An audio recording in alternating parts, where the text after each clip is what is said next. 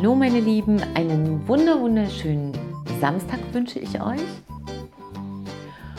Und zum Einstieg des Wochenendes gibt es heute einen ziemlich kurzen Podcast, aber der hat es in sich, weil der lädt euch zum Träumen ein. Also stellt euch vor, ihr habt 200 Millionen Euro das habt ihr auf der einen Seite. Und auf der anderen Seite habt ihr drei Leben geschenkt bekommen. Und jedes einzelne dürft und sogar müsst ihr gestalten. Also 200 Millionen Euro für jedes einzelne von drei Leben. Alles ist möglich, alles ist machbar, es gibt keine Grenzen. Schreibt euch auf, drei Leben, völlig unterschiedliche, wie ihr sie euch vorstellt und träumen würdet. Mit wirklich, wirklich ausreichend Geld, wie ich finde.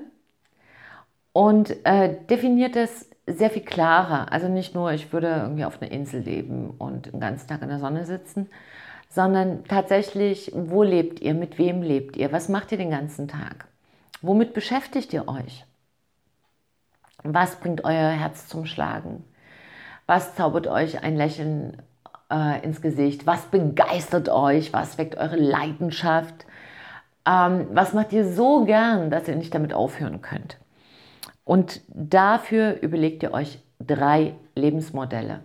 Das ist eure Aufgabe für heute. Springt einfach in die Fantasie rein. Alles ist möglich, erlaubt es euch. Und schreibt euch diese drei Leben auf. Und erst wenn ihr fertig seid, alles komplett aufgeschrieben zu haben. Erst dann, vorher nicht. Schaut mal, wenn ihr euch nur für eines dieser drei Leben entscheiden könntet, welches wäre das und warum? Und was steckt in diesem Leben drin, in diesem einen Leben, für das ihr euch entscheidet, für euer Traumleben? Sozusagen die Goldmedaille des Traumlebens. Da gibt es auch noch eine Silbermedaille und eine Bronzemedaille.